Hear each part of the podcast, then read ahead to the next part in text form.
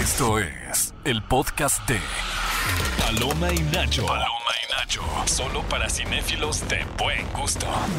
Amigos, hemos llegado a un nuevo episodio de Paloma y Nacho, ¿Cuántos el llevaremos podcast. ya? Yo creo que ya llevamos como unos 50. Sí, ya llevamos unos Estaría 50 lindo, podcasts. ¿qué tal que tú eras el invitado número 50? Estaría muy y hubiéramos padre, hecho un pastel así negro. Les voy a dar un poco de contexto porque para hablar de la película que se estrenó la semana pasada, que ha dado mucho de qué hablar, Evil Dead El Despertar, se encuentra con nosotros Mike Sandoval. Y para darles un poco de contexto, Mike Sandoval es, además de un excelente artista, me encanta tu trabajo en, en redes, eh, fuiste director de arte de, de agencias de publicidad durante un rato. Desafortunadamente. Ah. y también, pues justo por esas malas experiencias, eres dañadas. experto en terror. Exacto. Así ¿no? es, me curtió, me curtió bastante. ¿Cómo hace daño trabajar en, digo, quizá uno de los casos también más conocidos de cambiar drásticamente de oficio es Sofía Niño de Rivera, ¿no? Que también trabajaba en agencia. ¿Qué les hacen ahí? ¿Viste la serie de Te mm. Severance? Sí, sí, sí. A esa sí, Ah, siento que es Y como vendes tu alma al diablo todos los días. Yo también trabajé en agencia un ratote. les- algo les hacen en el cerebro. Sí. A mí, mi- una de mis cuentas favoritas es una cuenta en Facebook que se llama Agencia del Terror, Ujú. que, que- que recopilan, pero ilustran en como zombies y cosas así, experiencias de agencias reales. Me encanta. Mm. ¿Cuál fue tu peor experiencia en una agencia? Uy, De no, terror, necesitaríamos, del terror. necesitaríamos varios programas para hablar de eso. Sí. Pero creo que en general hay muchos vicios, y digo, ya poniéndome así denso muy poquito, hay como muchas cosas que en otras agencias de otros países no, no son así. Ya. Y aquí hay sí, sí siento que hay un tema como medio de explotación. ¿No te pusiste la camiseta, Eso, Mike? eso es a lo que iba, esta onda de si no, o sea, si no te ponen la camiseta estás en contra de la Ajá, agencia sí. y es muy nocivo, es un ambiente muy nocivo de trabajo. Wow. La Y que todo era para hace dos días, ¿no? Sí, además, ¿no? Para O sea, anteayer. hay muy malas costumbres ahí, pero creo que más, lo que más me molesta es justo esta idea de que si no te quedas aquí hasta las 5 de la mañana todos los días, no estás dando el 110% y entonces estás mal, eres un mal empleado. Wow, qué Oye, fuerte. ¿y un mensaje de WhatsApp del jefe es equivalente a un jumpscare en una película de terror? Absolutamente, sobre todo cuando estás muy quitado de la pena un sábado y de repente es como de cáele a trabajar ahorita a la agencia porque tenemos que entregar algo el Cuando lunes. apenas te servías tu mezcal. Ya sé, es horrible. Me ¿Cómo? pasó- Eso y un, li- un jumpscare de Lin Manuel, Lin Manuel Miranda en In the Heights es lo Eh, mismo. Yo miedo. diría que están muy a la par, pero en- con base en eso y para adentrarnos un poquito ya de, de lleno al género de, de terror, ¿cuál ha sido el jumpscare que más te ha asustado, que tengas presente? O que te marcó también. Sí, Híjole, esto es, es- es un deep cut. Ajá. Eh, en, ¿Vieron El Exorcista 3? no. No. Bueno, es una gran película. No tiene, quiero ver. No tiene mucho que ver con la 1, pero hay una escena increíble donde de repente eh, están en un hospital y sale un, un personaje con unas tijeras gigantes detrás de una chica. Y es una escena perfecta y muy, muy, muy chida. ¿La viste en el cine? No, no, no, es muy vieja, ¿no? Yo todavía ni nací. ¿De cuándo es el exorcista? El Exorcista Es 3, que, directo claro, a a DVD. mucha- digo que viene una nueva, Ajá. pero sí. Sí. es verdad que a muchas, muchas personas se les olvida que existió un exorcista 2 y 3. Es que normalmente las secuelas de estas películas, en la época en la que se hacían, iban directo a, a DVD por el mismo género que todavía estaba muy encapsulado, ¿no? Tenemos incluso a Scott Derrickson, uno de sus primeros trabajos es fue del Hellraiser. 90, Ajá, eh. como de esa época. Wow. ¿Tú de qué año eres, Mike? Yo nací en el 86. Muy bien. Oye, ¿y qué opinas ahorita de que empiecen a ver estas recuelas? Como por ejemplo que Blumhouse a final de año saca El Exorcista, pero es la secuela de la primera película. Híjole, es que es un arma de doble filo, ¿no? O sea, por un lado, uno como fan siempre quiere más de esas franquicias, ¿no? Y si siempre, eh, y digo, eh, como, como fan del terror, creo que uno es muy naive y todavía dice, ay, sí, otra película más, ¿no? Y le das el beneficio de la duda. Y pues, o son una cosa genial y maravillosa, o de plano, mejor ni la hubieran hecho, ¿no? No sé. No ¿Cuál sé, de esta que- última época dices mejor ni lo hubieran hecho? Híjole. no sé, pero por ejemplo, que, que sí me haya dado gusto que la hicieran, eh, por ejemplo, la, la, la primera recuela oficial de Scream. Ah, claro. A mí me gustó mucho, o sea, son películas muy sencillas, porque en realidad son muy de fórmula, pero me entregan justo lo que quiero. Creo que también Halloween del 2018. Ese es una- un gran bien. ejemplo también. El- híjole, el- los- la fanaticada está ahí medio dividida, pero a mí sí me bueno, gustaron. dijiste que te gustaban las películas divi- divi- Sí, que dividen, divisorias. divisorias. Sí, siento que son, cuando son como universalmente aclamadas, como que ya medio sabes qué esperar de, de una plática. Y también lo mismo cuando todo el mundo las odia, pero cuando está la mitad entre que es que a mí me gusta y a mí me choca y a mí no sé qué, siento que hay muy buena carnita ahí para el debate. Ya exponme Expónme ya, di lo que quieres confesarle de mí. ¿Qué? Que me gustó la última película de Halloween. No me acordaba. A mí también me gustó. Pero yo te es quiero mucho. increíble, es muy buena. Esos últimos 20 minutos son Ah, gloriosos. Qué puercos son. No es cierto. Sí me siento un poco No, sucio diciéndolo. No, la pero es verdad. Lo mejor de la última película de Halloween es el- los últimos 20, 30 minutos. Ahora- pero porque es lo que quería ver la gente. Nada más que cuentan entre medio una historia que a nadie le importa. nadie le importa. Un romance ahí bien extraño que es como, ajá, ¿a quién le interesa la romance sobrina de Lori? Cory es muy Y bueno. luego es como ya maten al...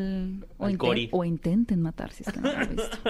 Ahí se los dejamos de tarea. Oye, bueno, ve- venimos a hablar de una de estas películas que, que creo que siempre son... A mí lo que me ha gustado siempre de la franquicia de Evil Dead es que nunca ha pedido- perdido lo autoral. Claro. ¿no? O sea, creo que Sam Raimi logró ponerle un, un, un- un sellito muy distintivo a esta saga, que, que obviamente lo vimos incluso homenajeado en la última película de Doctor Strange y el multiverso de la locura, ¿no? Absolutamente. estos, eh, incluso estas escenas de, de Rachel Adams, ¿no? Con, con la cámara en mano, agitada, y yo decía, es que esto es tan Evil Dead, ¿no? Y como que llenaba mi, mi ser gory, ¿no? Eh, primero, ¿qué te pareció la película? A mí me encantó. La verdad, o sea, creo que sí tenemos que hablar un poquito de los antecedentes. Claro. Y es que eh, el remake de 2013 puso una vara muy alta. ¿No? Y, y como que dices, bueno, ya hicieron el remake, ¿ahora qué, no? y, y justo tuve la oportunidad de entrevistar a- a- al director, a Lee Cronin. Ah, qué chido. Sí, sí, sí. Y, y le dije, oye, pues, ¿cuál es el. ¿Dónde el- está esa entrevista? Está en, en nuestro canal de YouTube, que tengo un proyecto que se llama Horrorama. Ahorita les platico un poco más de eso. Que nos regalaste unas tarjetitas para la gente que lo esté viendo en video. Miren. Ahí les regalamos Muchas unos gracias. stickers, que yo creo que el sticker es un gran medio de difusión, pero bueno, ese es Lo otro es, tema. lo es. Eh, y entonces justo le preguntábamos que cuáles eran los mayores retos de traerle eh, a las nuevas generaciones algo ya tan autoral como, como Evil Dead, ¿no? Y, y justo nos decía que de entrada él sentía que lo primero que tenías que hacer era deshacerte de, de esas cosas necias de fan, ¿no? Uno, no más Ash. Que uno siente como de cómo va a haber una película de Evil Dead sin Ash, ¿no? Pero creo que eso era muy necesario y, por ejemplo, cambiar todo el, el setting de la película, que ahora es en una ciudad, que ahora son más protagonistas femeninas, creo que les da como un- unos valores ahí muy chidos a esta nueva película. ¿En cuál? ¿En la 2 es donde Ash viaja en el tiempo? Eh, en la- En la 3 es cuando viaja en, en Army of Darkness. Ajá. Sí. Sí. O sea, es una saga que ha incluido hasta viajes en el tiempo. Yo la verdad es que la única película de mm, Evil Dead. que he visto es el remake. El remake. Y es muy bueno. O sea, Sí. creo que pa- puedes partir de esa película Soy e incluso miedosa. después ya ver la original y decir, mira, de aquí a ahí Son estas- bien diferentes, Ujú. súper diferentes. Y también esta última, eh, Evil Dead El Despertar, es muy diferente a, a- a la saga original, por así decirlo. De hecho, las tres primeras son más como medio una mezcla ahí muy chida, muy cool de, de terror y, o- y comedia. Eh, tanto Sam Raimi como Bruce Campbell eran muy fans de, de los tres chiflados. Y entonces les gusta mucho mezclar esta comedia física y se ve perfectamente en las películas y es muy divertido. Y luego el remake ya es una cosa completa. También por eso es tan exitoso, creo. Porque le dieron la vuelta por completo. Se lo tomó en serio. Sí, se lo tomaron muy en serio. Y esta siento que tiene un leve, hay un, un- un balance entre ambas cosas. Sí, bueno, tuvimos el, el tweet de la semana pasada de Stephen King, que él mismo recomendó la película, que dijo, es que sí estoy en promo de no sé qué proyecto trae ahorita, pero es que tienen que ir a ver Evil Dead El Despertar, porque tal, tal, tal, tal, ¿Por tal. qué se llama, digo, eh, para una persona quizá que no esté familiarizada tanto con Evil Dead o que no haya seguido un poco de qué trata la película, la sinopsis, podría pensar como que el despertar, como el inicio de algo, ¿no? Pero ¿por qué tiene ese título la película? ¿Qué, ¿Qué historia nos cuenta, sin spoilers, la nueva cinta de Evil Dead? Es una historia muy sencilla. O sea, básicamente todas las películas de Evil Dead giran en torno al mismo, a la misma estructura, ¿no? Es eh, un grupo de personas que de la nada se enfrentan con fuerzas sobrenaturales que no saben cómo enfrentar y todo se va al demonio literalmente, ¿no? Entonces, en esta película la historia se centra en dos hermanas que están distanciadas, que tienen ahí como su historia, eh, se vuelven a encontrar y pasa algo en, en el edificio donde está viviendo una de ellas que eh, saca a la luz un, libro conocido como el libro de los muertos, el Necronomicon. Y a partir de que la gente interactúa con este libro, se desatan un montón de cosas negativas. Y lo mismo se ve en las películas anteriores. Entonces, básicamente es una película de gente común y corriente enfrentándose a lo peor que se les puede cruzar cualquier día, ¿no? Y surreal, ¿no? Porque también creo que eh, la manera en la que Sam Raimi creó eh, la franquicia de Evil Dead, siempre me ha gustado su concepto de los demonios y el infierno porque ter- termina siendo un absurdo también, o sea, Claro. termina cayendo en lo abstracto. Y creo que es algo muy dentro de lo que podríamos decir es irreal porque es ficción, es muy realista en el concepto de decir, wow, es que estas entidades pueden hacer lo que quieran. ¿no? Hacerse pasar por lo que quieran, poseer lo que quieran. Y creo que él lo lleva a un nivel en donde, de nuevo, puede caer en unas situaciones que tú digas, es que porque esto es cómico, pero a la vez es en serio. Sí, sí, sí. Y por ejemplo, me gusta también que está muy alejado del tema religioso. O sea, no son demonios católicos, por así decirlo, ¿no? claro. Son entidades antiquísimas que ni siquiera con rezos o cualquier otro ritual católico o religioso per se, eh, puedes detenerlos, ¿no? Entonces es más bien como de una cosa muy física, se vuelve algo así de vamos a agarrarnos a machetazos y a quemarnos y a enterrarnos y todo eso, ¿no? Entonces eso también lo hace muy atractivo para que no se encasille justo en el tema de posesiones y cosas de exorcismos y así. Hablando un poquito de esta era que estamos viviendo y justo mencionaban la palabra recuela, que quizá una de las primeras recuelas fue Halloween, pero quien bautizó con ese nuevo término fue eh, Scream. Ajá. ¿Tú crees que Evil Dead se presta para generar como una franquicia, digamos, que, que sea un, un total de unas cinco o seis películas o incluso un universo cinematográfico al estilo de lo que está haciendo El Conjuro?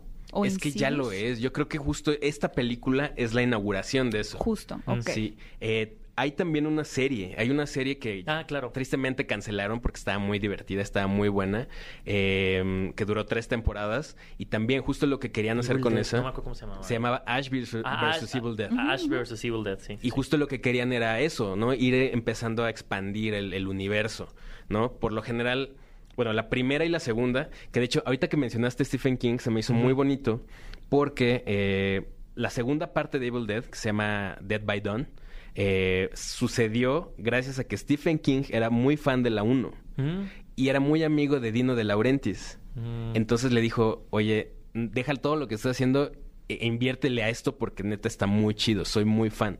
Entonces se me hace muy lindo que ahora lo vuelva a decir. Claro. O sea, Stephen King es un fan de Evil Dead y eso está bien padre. Y además, después de que la primera película eh, fue muy complicada a nivel también de budget, ¿no? O sea, locaciones, eh, no tuvieron ni siquiera el dinero para, para una cabaña. Entonces, alguien, bueno, el otro día estaba leyendo esto, que les dio una cabaña abandonada, literal, y que también tenía como una historia toda escabrosa detrás. Y que esa misma cabaña, cuando acabaron de filmar semanas después, le cayó un rayo y se incendió. Se estaban muriendo de frío en la producción, tuvieron que quemar muebles para calentarse. Wow. O sea, es, es una. es- también eso me gusta mucho. Es de esas películas que existen por gente apasionada que quiere contar una historia. Y que no importa las inclemencias del tiempo ni nada, están ahí porque quieren finalizar ese proyecto. Ahora, a nivel como de- del terror que producen estas narrativas, estas películas en particular, de las tres, ¿cuál ha sido la que más te ha provocado terror? Uy, es que esa es una pregunta un poco difícil porque creo que ya estoy un poco insensibilizado. Ok. Claro. Las tres primeras no dan miedo, son muy divertidas. Tienen mucha violencia y son muy gráficas, pero tienen mucha comedia también. Y luego el, el- el remake de 2013, pues sí es muy violento y muy serio. Y creo que si yo tuviera que escoger una que dé miedo sería esa tal vez.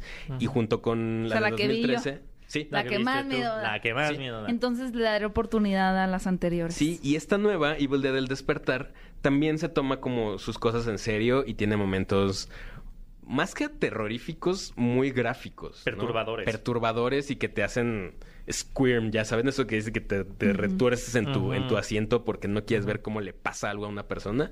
Tiene mucho de eso. Oye, y hablando del gore, eh, y teniendo, habiendo tenido películas como Winnie Pooh, Blood and Honey, eh, incluso mismo eh, Terrifier, ¿no? ¿Cómo sientes que el gore está llegando a las salas convencionales de cine? Es muy interesante esa pregunta.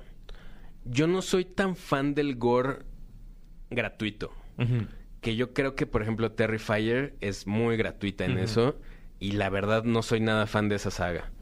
Eh, siento que, que es como estas películas que quieren ser muy edgy nada más por serlo y, y no proponen tanto. Que la segunda intentó, intenta como construir hacia un lado más demoníaco, fantástico. Digo, igual a mí me pasó lo mismo. O sea, digo, la primera no es, no es de mi afán. La segunda me encantan las bases que, que ponen. Me encanta el Terrifier, o sea, el payaso como una... Como, Sí. O sea, creo que está muy bien construido Sí, y muy bien sí, creado. sí. Hace mucho no teníamos uno nuevo, Claro. por así decirlo, para ponerlo en la mesa. Pero sí está, sí está interesante y lo que lo que me agrada ver es que el público por lo menos se está abriendo para ver esas propuestas en la pantalla grande. que es la, la parte positiva de todo esto, ¿no? Y también siento que hay un gran regreso.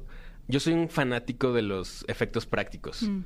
Mm, Me fascinan. claro. Entonces, eh, estas películas se apoyan muchísimo en, en justo en los- el maquillaje, en los efectos, eh, en los animatronics, en cosas como físicas, ¿no? Dejando muy de lado, en la medida de lo posible, el CGI, que yo creo que le ha hecho mucho daño al cine de terror. Al cine en general. Al cine en general. Entonces, eh, lo bueno de esas películas es que, bueno, siento que la gente está regresando a ese terror och- setentero, ochentero, que para mí es como mi, mi mero mole, por así decirlo. No tiene nada que ver con terror, pero por ejemplo, una película que sí tiene CGI, pero se agradeció el uso de efectos prácticos es Calabozos y Dragones, ¿la viste? Sí, sí, sí. Es que es bien interesante, ¿no? Digo, al final está haciendo homenaje a un juego que es también muy setentero, muy ochentero, en donde tiene esa esencia también a través de los efectos prácticos, ¿no? De per- animatrónicos, personas que claramente están adentro de un traje y que le da un encanto particular. Es que por muy avanzado que esté el CGI, nada le gana a, a poder. Y James tocar. Cameron menos- así. No, ¿qué? justo, justo iba a decir, a menos de que sea James Cameron y tengas los millones de los millones para. Claro. No, pero aún así sabes que hacer sí eso. hay. Sí, claro. Lo que- yo creo que lo más, lo que mejor ha logrado de pronto el CGI, digo muchas cosas, pero que quizás sí ha emulado a la realidad es el agua. El agua como tal. Bueno, el agua es de las cosas, ha sido de las cosas más difíciles. Sí. Bueno, o incluso, sea, incluso en Super Mario Bros. que es animación y no CGI, es que es muy impresionante, ¿Sabes, la ¿Sabes cuál es la parte, creo- según tenía, tenía entendido esto, ¿sabes cuál es la parte que más te saca del cuerpo humano de saber si es una animación o algo real? Las manos. Incluso la inteligencia artificial todavía no puede dominar hacer manos a la perfección. Todavía. Todavía. Todavía. Es cuestión de meses. cuestión- Messi. unos Semanas. meses. Sí. Eh, ya, mañana. Pero a lo, a lo que nos referimos es eso, o sea, hay muchas cuestiones a nivel práctico, incluso esta escena de Avatar cuando está jalando la cuerda en el agua, pues es la es una mano real y ya se combinó ¿Cómo con todo. generó polémica eso, no? Sí, cómo generó polémica, pero oye, te, te quería también preguntar, ¿eres gamer? O sea, ¿te consideras videojugador? La verdad no, pero no por, por gusto, sino porque me clavo mucho y si de por sí ya tengo demasiadas cosas que hacer, además luego tener el vicio de los videojuegos, no lo saldría de mi querías casa. este, traumar, quería traumar. haciéndolo jugar el juego Lo- VR que me lo hiciste a- jugar a, mí. Hice jugar a, no, a Gaby no sabes lo mal. Me dio, me dio como migraña. Pero igual me encanta saber, ¿eh? o sea, me, me mantengo al- in- informado de ese mundo. Es que justo me parece algo muy interesante como eh, el terror siempre ha sido una manera, eh, el género como tal ha sido una manera de, de explorar no solamente en el cine, como explorar, explorar límites, sino también en los videojuegos. O sea, estamos viendo ahorita un- una fusión, mismo Blumhouse avisó que iba a hacer una inversión millonaria en el ámbito de los videojuegos, o sea, que iban a empezar a adentrarse por allá. O sea, tenemos estos, estos juegos que, un ejemplo es Until Dawn, que esta desarrolladora siempre ha hecho juegos de terror y que son prácticamente películas jugables, ¿no? O sea, tenemos mismo Resident Evil, ¿no? Que me encanta. Silent Hill. Silent Hill, ¿no? Que está a punto de salir. Entonces, quieras o no, el género siempre ha permitido seguir empujando la vara porque es un medio muy experimental, ¿no? Claro, el- yo siempre he dicho que el terror es vanguardia, en todos los sentidos. Siempre es de los primeros terrenos donde se prueban cosas y me encanta. Y justo ahora que mencionas lo de los videojuegos, ayer estaba leyendo en Twitter eh, de un nuevo, un nuevo juego que están desarrollando, es, un desarrollador indie, eh, y es una, mm, un videojuego que se llama Paranormal Tales y todo se ve demasiado real. Y, y justo es como de hasta dónde va a llegar esto, ¿no? O sea, y, y lo que más me llama la atención es que no necesitaba como justo escenarios, ya sabes lo típico, ¿no? Como paredes derruidas o manchas de sangre en la pared. Era una casa común y corriente y se me hizo muy cool que se, se, eh, se agarraran de cosas del día a día, ¿no? De que de repente se apaga la luz o se abre la puerta del refri. ¿Era como un gameplay lo que viste? Sí, sí, y, sí. y tenemos amalgamas muy interesantes, ¿no? Como hace unos años que Hideo Kojima, eh, creador de Silent Hill, salió con este eh, PT, se llamaba Playable Teaser, en donde presentó a Norman Reedus, actor Death lo hemos visto en, ¿no? en- en The Walking Dead, como el siguiente protagonista de, Sil- de Silent Hill, que de hecho ese videojuego lo estaba haciendo junto con Guillermo del Toro. Sí. O sea, era una colaboración que estaban teniendo. Entonces sí hay algo muy interesante de cómo los videojuegos y sobre todo creo que el terror requiere de cierta inmersión indispensable para ser consumido. A lo que me refiero es que no es lo mismo ponerte una comedia romántica en la comodidad de tu casa, en una sala, a ver una película de terror. En el sentido en el que sí necesitas que todos tus sentidos Sí, estén clavados La- en una la sala de cine. Es atmósfera, ¿no? muy diferente, o sea, es muy de una- atmósferas. Una, atmósfera. Ujú. Sí, sí, sí, sí, sí. Y, y también lo, lo que me gusta del terror es que justo puede ser o algo súper inmersivo y súper atmosférico o algo pues más como Evil Dead, ¿no? Que Ah, es claro. de risa, ¿no? Que es para irte a, a reír un rato y para incluso... Este póster no se ve nada gracioso, ¿eh? Yo no, yo, yo no me estoy riendo. Ella, Ella se está riendo. Ella se está riendo. Yo o vieron, vieron Smile, ¿no? Que también es pura, puro jumpscare tras, jump, tras Justo jumpscare. la semana pasada se confirmó que Smile ha sido el estreno independiente más exitoso en taquilla de los últimos años. Wow. O sea, estamos hablando que sí, o sea, una película del género. Es, una, es la película más exitosa a nivel de taquillo de, de estreno independiente. O sea, de un estudio independiente. Mm, ¿No era eso todo en todas partes No, al mismo Smile. tiempo? Smile. Wow. Sí, fue súper rentable. O sea, rentable Es que en cuanto al es muy nivel, rentable. Ajá, a nivel de costo de realización. Digo, la, la Y- película más rentable es Actividad Paranormal, ¿no? sí. claro. Entonces, O, o partiendo de o Blair ahí. Witch Project, ¿no? Creo que también ahí También. se. Ahí se dan, Ahí se pero dan yo un tiro. Actividad Paranormal es Sí, la número sí, uno. es una locura lo que, lo que recaudó y creo que la grabaron con 15 mil dólares o algo así. Sí. Oye, para ir cerrando el tema, ¿qué otra? Digo, ya hablamos del Exorcista, eh, hablamos ahorita de Halloween, Evil Dead, pero ¿te gustaría alguna de, de estas otras franquicias de nuevo en la pantalla grande, como Sí. alguna recuela? Sí, definitivamente. Mi película favorita de terror es eh, La Masacre de Texas. Uf, pero con el mismo asesino, el mismo Leatherface. Es que tiene su lore, ¿no? Entonces, eh, creo que me gustaría saber más, tal vez, los orígenes de la familia Sawyer, ¿no? Que es esta, esta familia de caníbales que creo que no se ha tratado Mm. con la suficiente seriedad.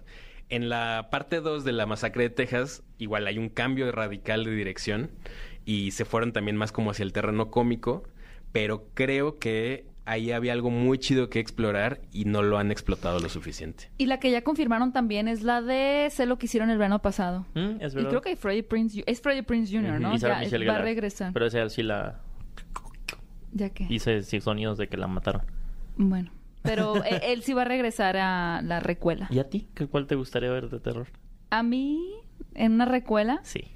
mm, creo que me gustaría una buena recuela de... em, mm, sí, lo siento. Siento que te vas a enojar conmigo. A ver, dime. Pesadilla en la calle del infierno. No, es necesaria. A mí me encantó el remake. O sea, sonará muy raro, hay mucha gente que lo odia. A mí no me parece malo. Me parece que se lo tomaron en serio y queda, hay algo interesante ahí. No me hubiera gustado a lo mejor ver más películas de ese universo, pero no me disgusta. De hecho, es una película que veo con gusto.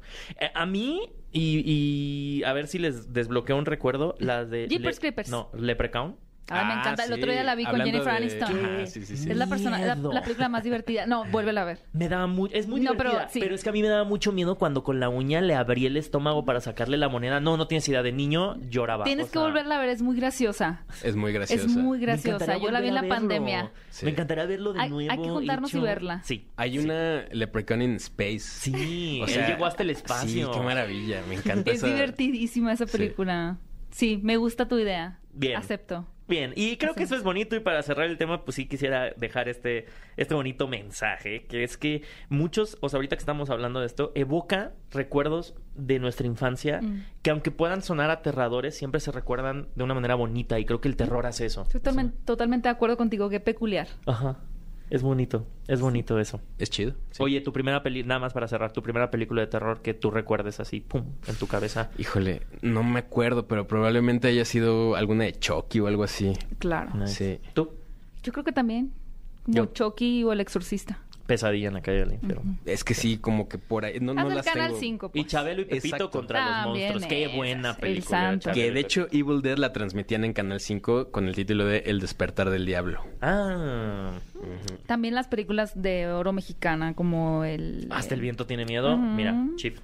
O It, las de las de Pennywise, las originales también en Canal 5. Les Híjole, encantaba cómo me pasarlas. daba miedo cuando era morro, sí. Nunca las vi esas. En la regadera. en- Sabía que no debía hacerlo. Hice bueno. bien. Qué bueno que no Crecí un poquito más normal. Sí. Un poquito. No te hubieras bañado, nunca nadie se volvió a bañar igual. No. Oye, Oye, Mike, pues qué gusto que estuviste aquí con nosotros, de verdad te agradecemos mucho. Eh, de nuevo, felicidades por, por, por tu chamba eh, y, y está muy chingón tu trabajo de ilustración. Muchísimas gracias. Eh, y me encantaría que le dijeras a la gente cómo te puedes seguir en redes sociales. Sí, yo estoy A en todos tus proyectos. Claro, claro, muchas gracias. Eh, yo estoy en Instagram como Mike-Sandoval- y tengo un proyecto de especializado en cine de terror que se llama Horrorama. Genial. Y nos encuentran en todas las redes y en todas las plataformas como arroba los horrorama. Ok. Excelente, Increíble. Ya, ahí cada semana hablamos de estrenos, clásicos, etcétera. Uh, me encanta. Y yo mi promesa es llevarme a Gaby a ver Evil No, Dead el despertar. mejor voy a ver tu contenido. y así, así me No- adentraré al peleadas. universo, Pueden hacer pero las sin dos. tener que verla. Mi querido Bully, ¿cómo te pueden seguir a ti en tus A mí me sociales? encuentran como arroba Héctor Trejo, el que no está verificado y que dice Nadie excomunicado. aquí está verificado. Excomunicado. No te preocupes. A mí me encuentran como arroba Gaby Mesa 8. Recuerden que pueden escuchar este eh, podcast en todas las plataformas de podcast. Lo pueden ver también en el canal de YouTube de Cinépolis. Y no olviden escucharnos todos los sábados en punto de las 10 de la mañana en Exa FM 104.9 para escuchar en vivo Paloma y Nacho. Muchas gracias por habernos acompañado. Láncense a Cinepolis a ver esta película de Evil Dead, El Despertar, que ya se estrenó en salas de cine. Así que, pues nos cuentan qué tal les pareció en redes sociales, hashtag, comentarios, Paloma y Nacho. Nos escuchamos en el próximo podcast. Hasta la próxima. Ponte Evil Dead. Ponte, Despertar. ponte diablo. fuerza. Esto fue el podcast de Paloma y Nacho. Paloma y Nacho. Reseñas, recomendaciones, entrevistas y opiniones. Paloma y Nacho. Solo para cinéfilos de buen gusto. Escúchanos en vivo todos los sábados a las 10 de la mañana en Nexa FM 104.9.